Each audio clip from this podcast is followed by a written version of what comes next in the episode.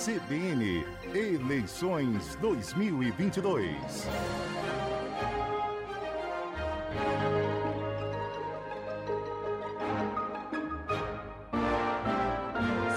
Ponta Grossa, primeira edição, estamos de volta e neste momento falamos ao vivo com o senador e candidato à reeleição, Álvaro Dias do Podemos, que está em Ponta Grossa e gentilmente concede entrevista aqui à CBN Ponta Grossa no nosso estúdio ao vivo. Muito bom dia, senador, candidato, muito obrigado pela participação aqui na programação da CBN.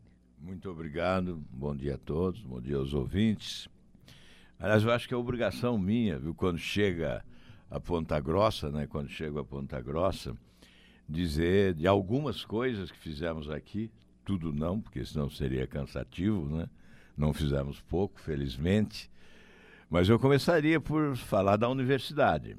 Ah, campus de Uvaranas, os laboratórios adquiridos à época, os cursos criados, os blocos didáticos, a estrutura toda. Gratuidade do ensino, isso mais importante. Essa obra não se inaugura. Essa obra é inaugurada na hora do diploma, quando o estudante recebe o diploma no dia da sua formatura e certamente faz derrubar lágrimas nos olhos dos seus pais, porque eles sabem que foi difícil e que só foi possível graças à gratuidade do ensino que eu tive a, a primazia de poder decretar nas universidades estaduais do Paraná. E foram milhares né, de jovens que se formaram graças à gratuidade do ensino.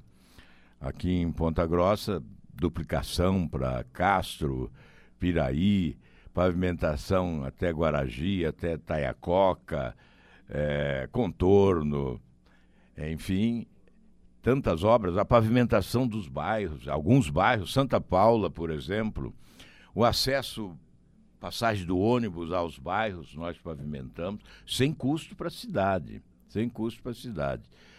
É, além dessas obras, depois eu tive um ano na Telepar. E aí lançamos aqui em Ponta Grossa a rede de fibras óticas para o Paraná. Eu me lembro bem do dia em que aqui na rodovia nós fizemos esse lançamento. E aqui em Ponta Grossa nós substituímos todas as estações radiobase que estavam envelhecidas, modernizamos e e trouxemos para cá também estação de comutação e controle, já que Ponta Grossa estava ligada à estação de comutação e controle de Maringá. Então nós. E também a, a telefonia fixa, ampliamos, enfim, fizemos tantas coisas por aqui que me faz ter muita alegria em retornar e recordar. Porque eu sempre digo que para alguém que vai dizer o que vai fazer, é bom dizer o que já fez, porque vale mais o que já fez. O que vai fazer, os animadores de auditório falam sempre, né?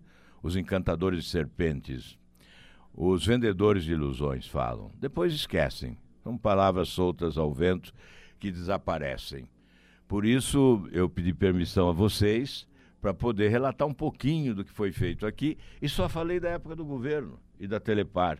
Não falei do Senado, que foram tantas coisas. Né? Ainda recentemente conseguimos aprovar no Senado, está na Câmara agora, próximo de aprovação definitiva, um projeto que melhora a atividade da civilcultura, né? o plantio de, de florestas, que estava no rol de atividades poluentes, está no rol das atividades poluentes, isso é um absurdo. Porque plantar florestas não é poluir. É ao contrário, é preservar nascentes, matas ciliares, enfim, áreas degradadas que são utilizadas com o plantio de florestas que geram. As florestas, sim, geram emprego, renda, receita, desenvolvimento. São milhares de empregos no país e aqui no Paraná, nos Campos Gerais, especialmente. Esse projeto foi aprovado. Com isso, não haverá mais a necessidade da licença ambiental para o plantio de florestas e na exportação da madeira, não é? Na exportação não teremos as dificuldades que temos hoje, impostas pela burocracia da nossa lei, porque no país é o país de origem, a legislação do país de origem é que prevalece na hora da exportação, criando todas as dificuldades. Então nós teremos esse benefício para a região dos Campos Gerais. Enfim, Vamos lá, agora pergunta você, porque eu já falei demais.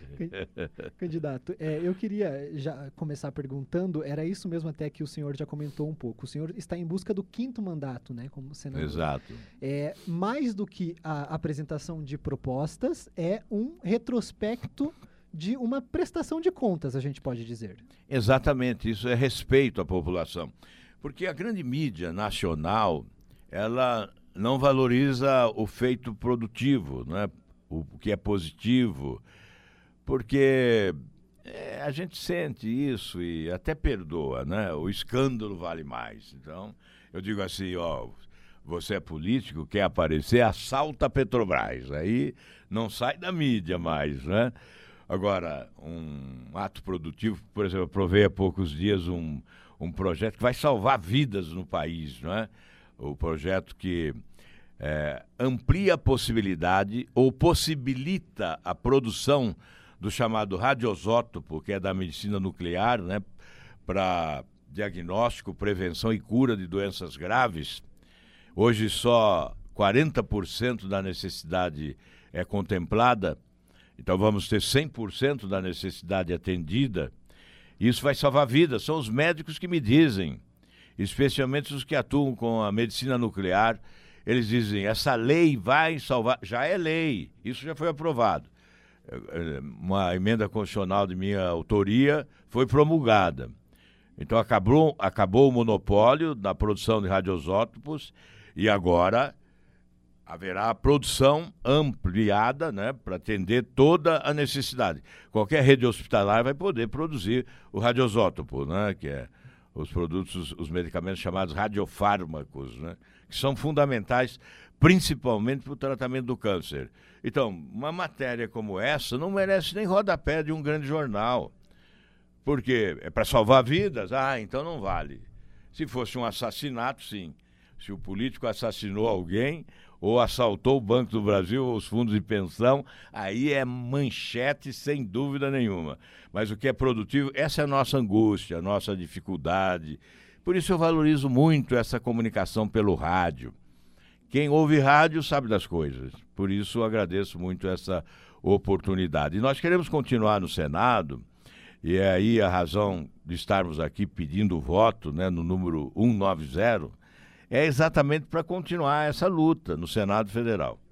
Candidato, é, o senhor teve, foi candidato à presidência da República em 2018 e neste ano também teve uma movimentação do partido para que o senhor se candidatasse à presidência novamente, né?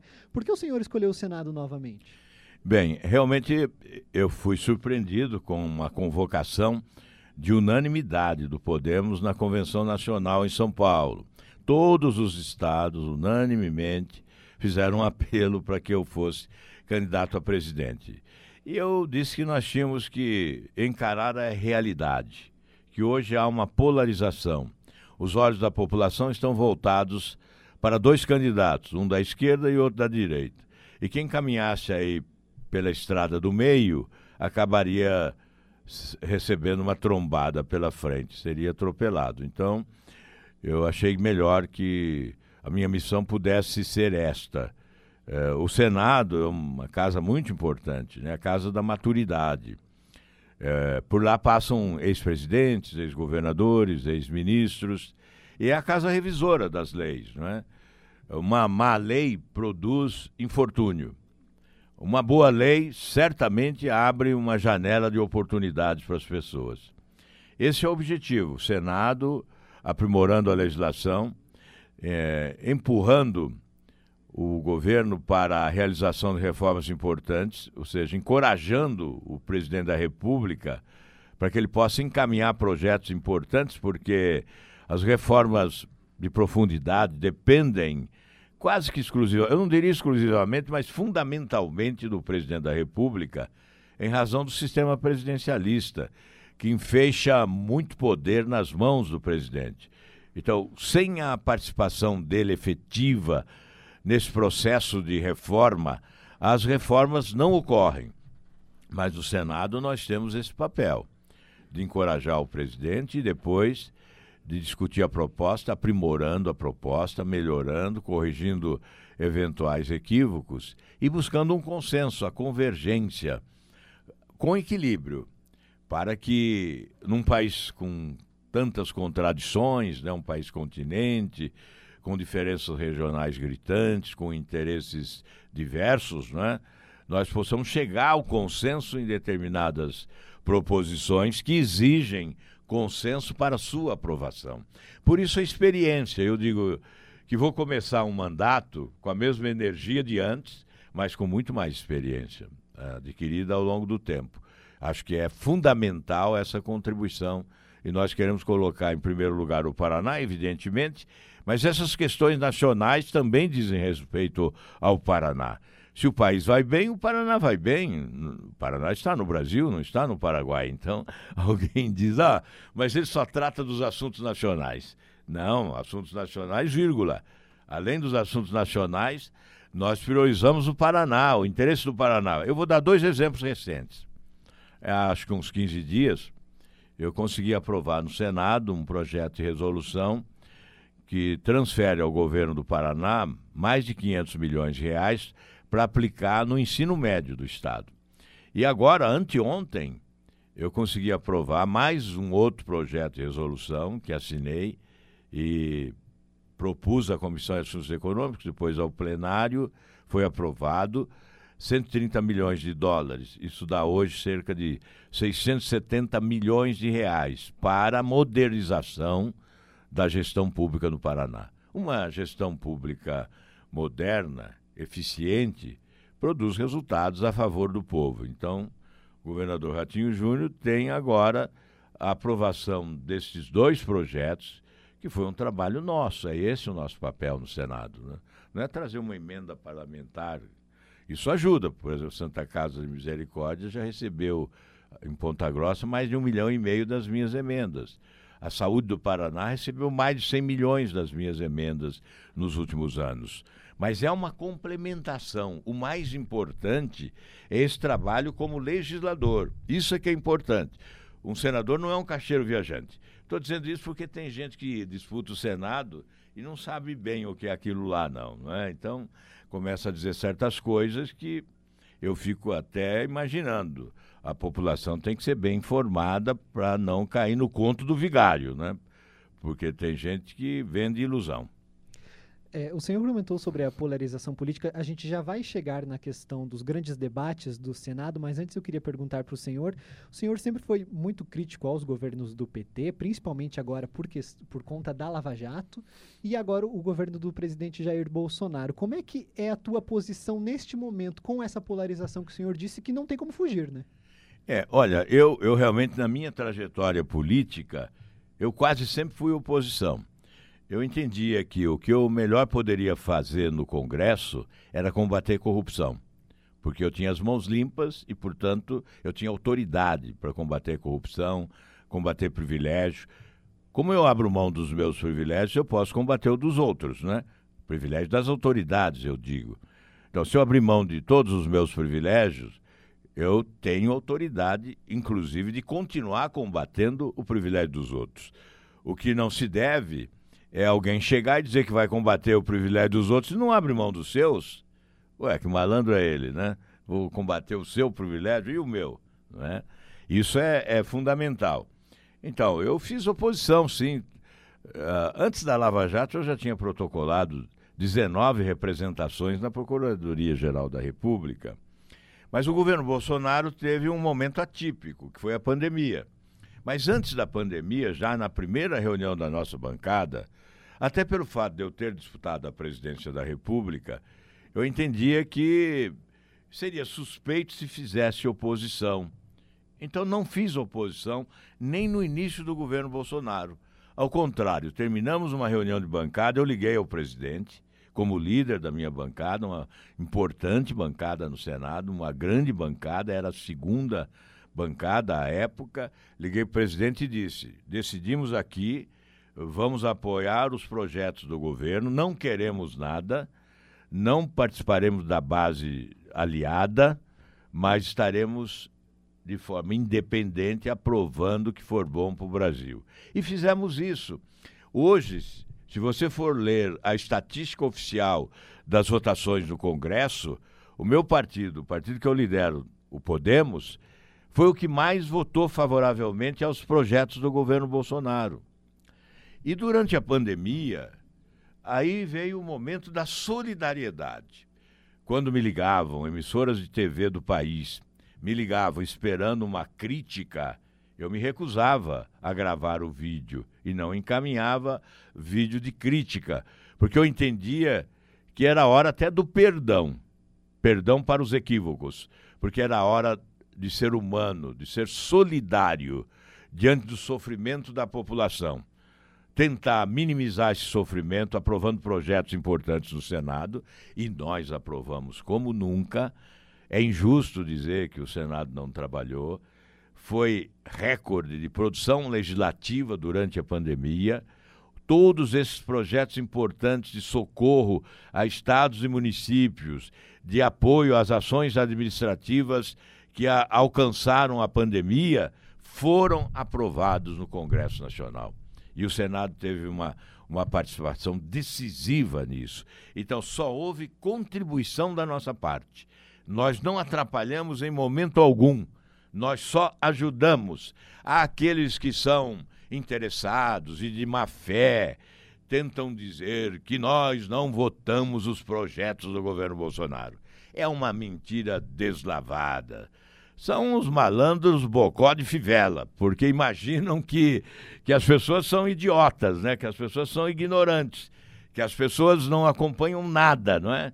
Não conhecem nada. Então, eu estou aqui para dizer o que é verdade. É só ir lá e verificar no histórico da nossa produção legislativa e dos nossos votos. É claro que eu voto contra, votei contra o aumento do fundão eleitoral, fui ao Supremo Eleitoral, aliás, Supremo Tribunal Federal, contra o fundão, contra o aumento do fundão eleitoral, porque achei uma excrescência. Fui contra o, o orçamento secreto, porque eu acho um absurdo. O próprio presidente Bolsonaro no debate, falou que vetou e vetou mesmo, depois o Congresso derrubou o veto, eu votei com o veto, não votei para derrubar o veto, e fui ao Supremo também contra o orçamento secreto, e depois votei contra o orçamento, porque não aceitaram o voto em separado para derrubar o orçamento secreto. Então, essas são as minhas votações contra o orçamento, não foi contra o governo, foi contra o orçamento secreto, porque é uma excrescência, não é? Que, que significa desperdício do dinheiro público e que abre porta para corrupção, sim. E que em 2020 foram 30 bilhões de reais. Não é pouca coisa. Então, esse é o nosso comportamento. E é esse o comportamento que nós levaremos ao Senado também no novo mandato, porque eu tenho confiança no povo do Paraná. O povo do Paraná sabe valorizar quem trabalha e quem é honesto.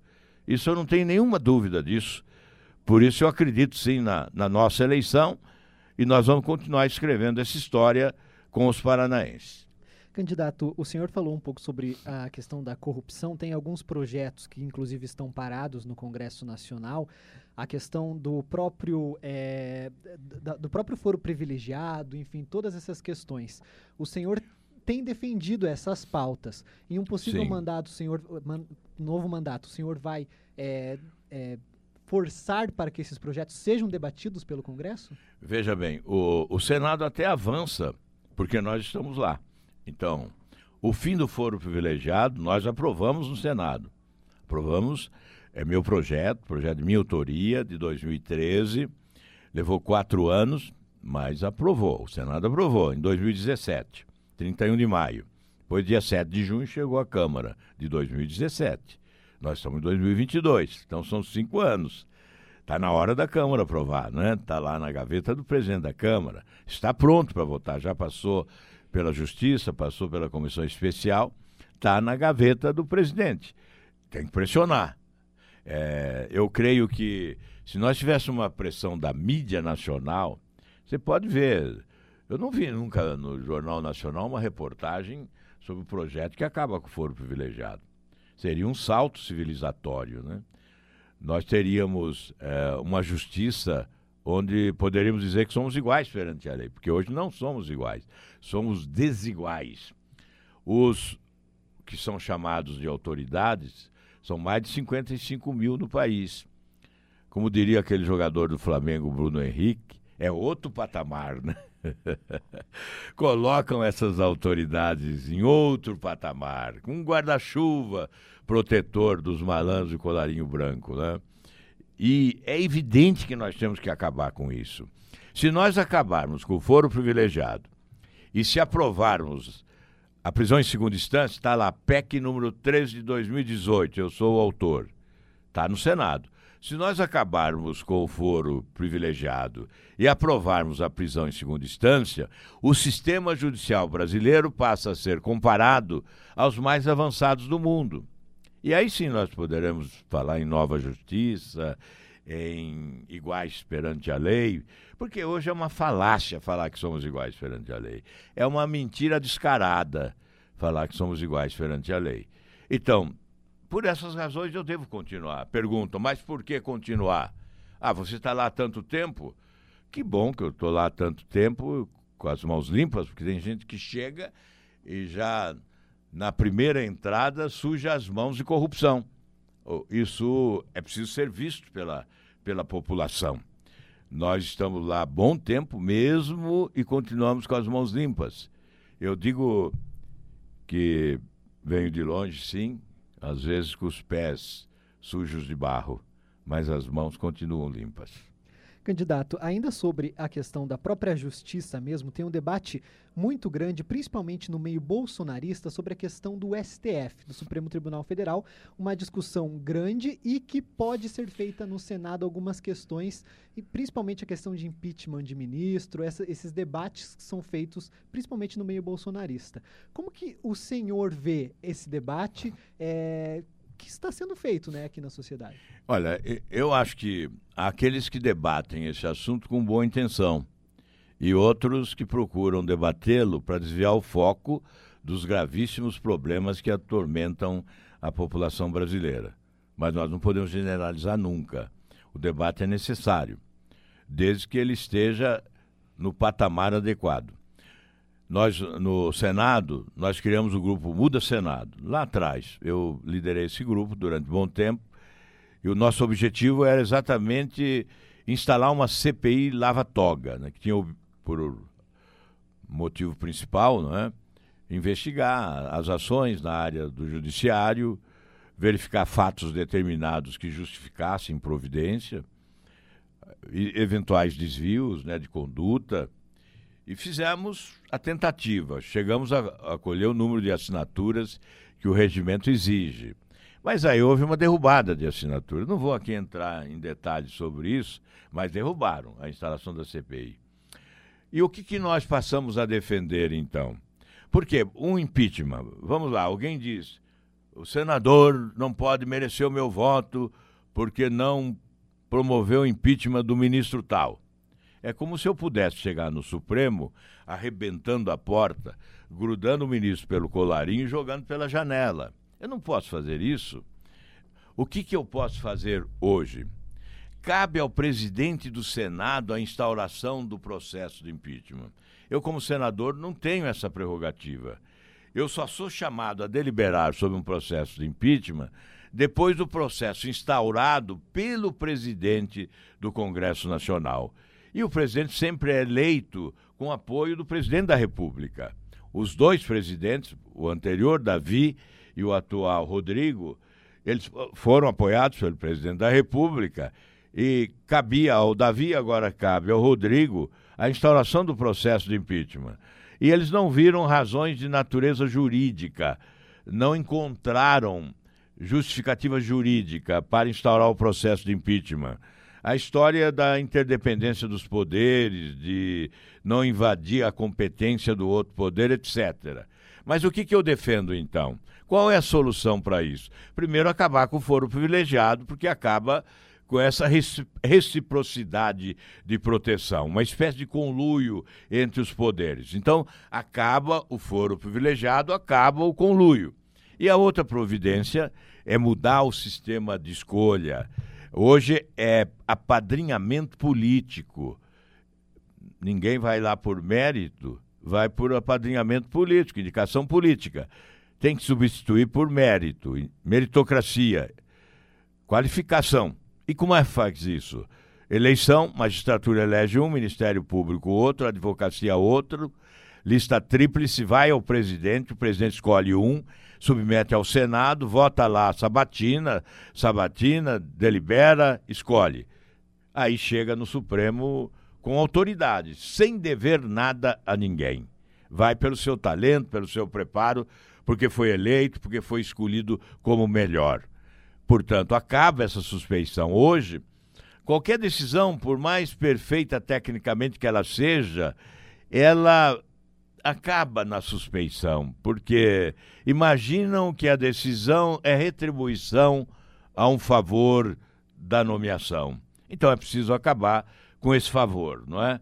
Vamos valorizar o mérito e depois fixar a duração de mandato, 8, 10 anos, e não a vida inteira, até 75 anos de idade, o ministro. Então nós temos que combater esses erros, mudar esse sistema e certamente o Supremo vai recuperar credibilidade, porque o Supremo é importante no Estado de Direito, é importante para a democracia eu posso criticar o ministro, eu posso atacar o ministro, eu posso pedir o impeachment, desejar o impeachment do ministro, mas eu não posso atacar a instituição porque ela é essencial ao Estado de Direito.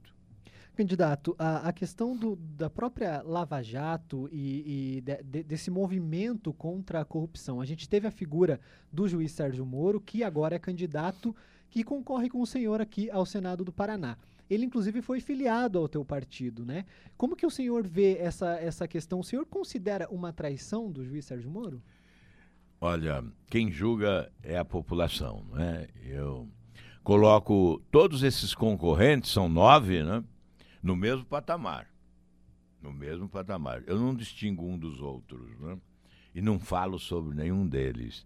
Ninguém vai arrancar uma palavra minha de desconstrução dos meus concorrentes, porque em respeito à população, eu quero pavimentar a estrada até a vitória do dia 2 de outubro, sem de desconstruir ou desqualificar qualquer um dos meus concorrentes. Por isso, essa é uma pergunta que fica sempre sem a resposta objetiva que desejam. Essa resposta vai ser dada nas urnas pelo povo do Paraná. Candidato, ainda sobre é, as discussões do Senado, o senhor já comentou que o Senado é uma casa de grandes discussões do país, né? Além dessas questões do Paraná, tem as grandes discussões do país. Reforma administrativa, reforma política, como que o senhor deve debater esse assunto agora no próximo mandato? Bem, eu, eu sempre defendi que a reforma política fosse de iniciativa do presidente da República. Isso lá atrás, já no tempo do, do Fernando Henrique Cardoso, quando ele me chamou para discutir reforma administrativa, porque eu tinha realizado aqui no governo do Paraná uma grande reforma administrativa, né? Aliás, eh, no meu governo tinha gente de Ponta Grossa. O Denis Mongroel, por exemplo, era um dos meus secretários. Tivemos outros importantes figuras de Ponta Grossa também no nosso governo. Mas, então, aquela época nós fizemos uma reforma administrativa e o presidente Fernando Henrique me chamou para falar sobre, sobre aquela reforma. Aí eu perguntei para ele, e a reforma política? Aí ele disse, ah, a reforma política o Congresso faz. Eu disse, não vai acontecer.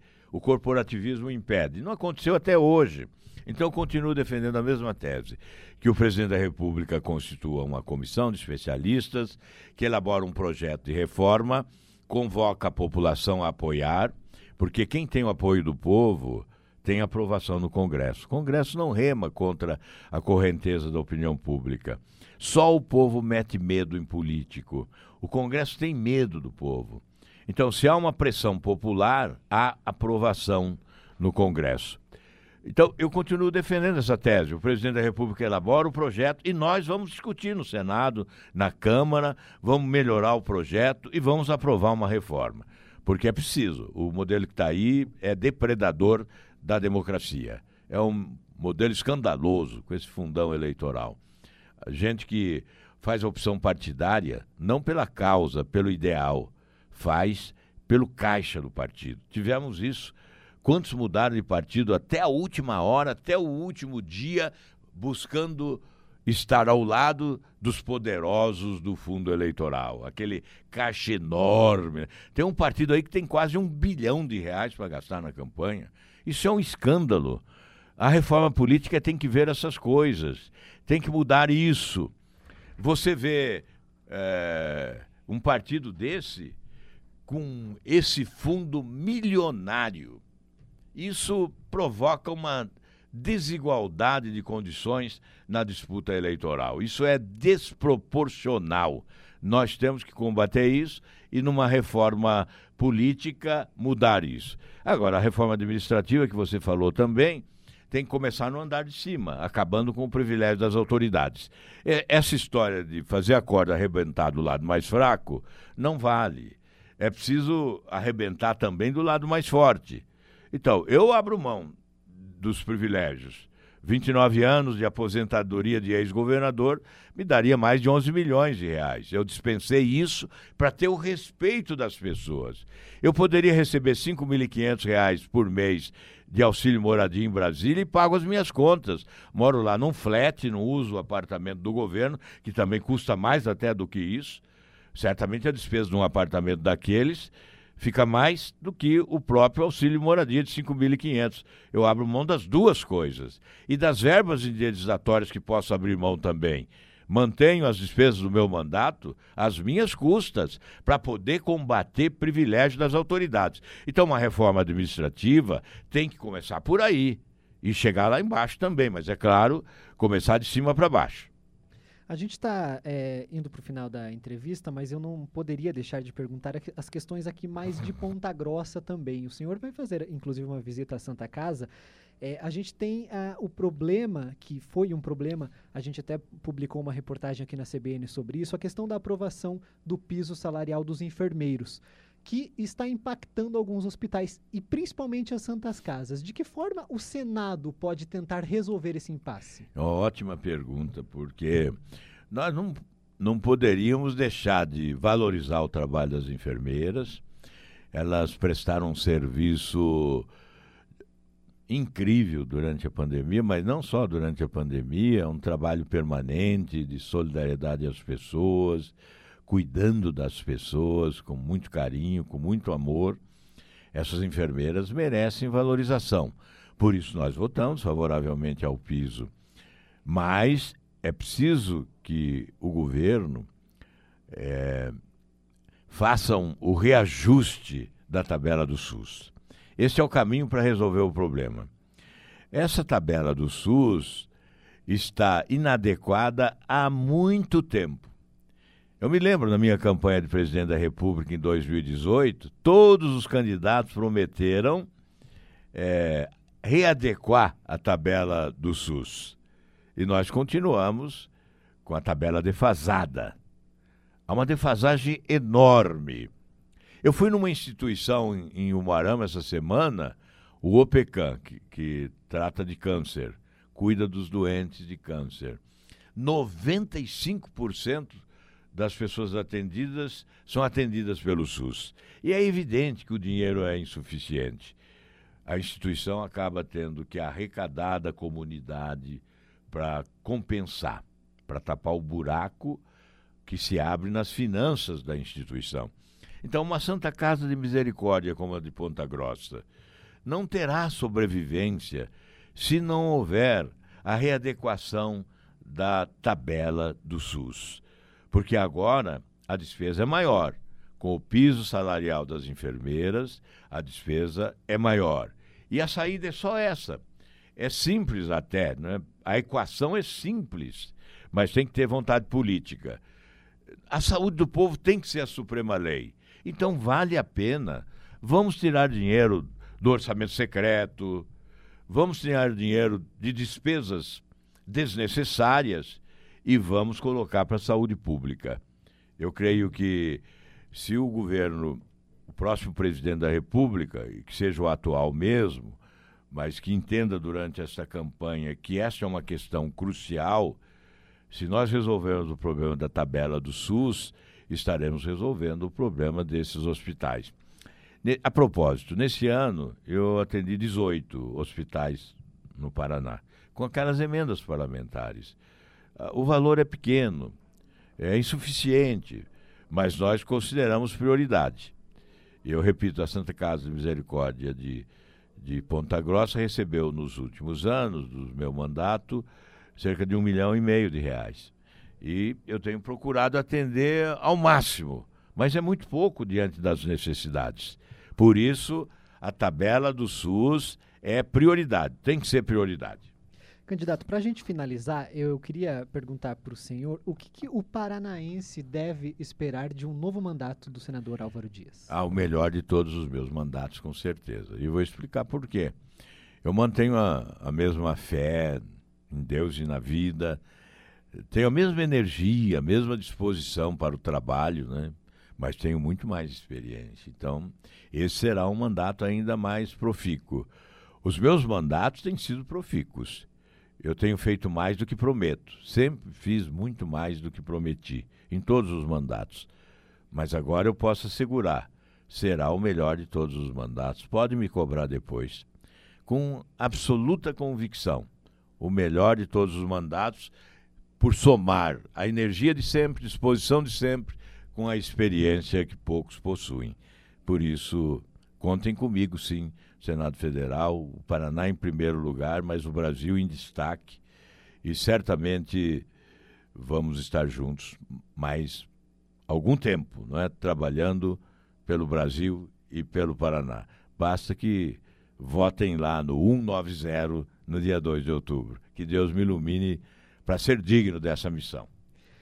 Conversamos com o senador e candidato à reeleição pelo Podemos, o Álvaro Dias, que gentilmente concedeu entrevista aqui na CBN, aqui nos estúdios da CBN, porque cumpre agenda em Ponta Grossa nesta quinta-feira. Muito obrigado, candidato, pela participação aqui na nossa programação. Eu que agradeço. A CBN é a emissora da notícia e, se possível, sempre uma boa notícia. E a entrevista completa em instantes no site da CBN, cbnpg.com.br, nas principais plataformas de podcasts. 10h44.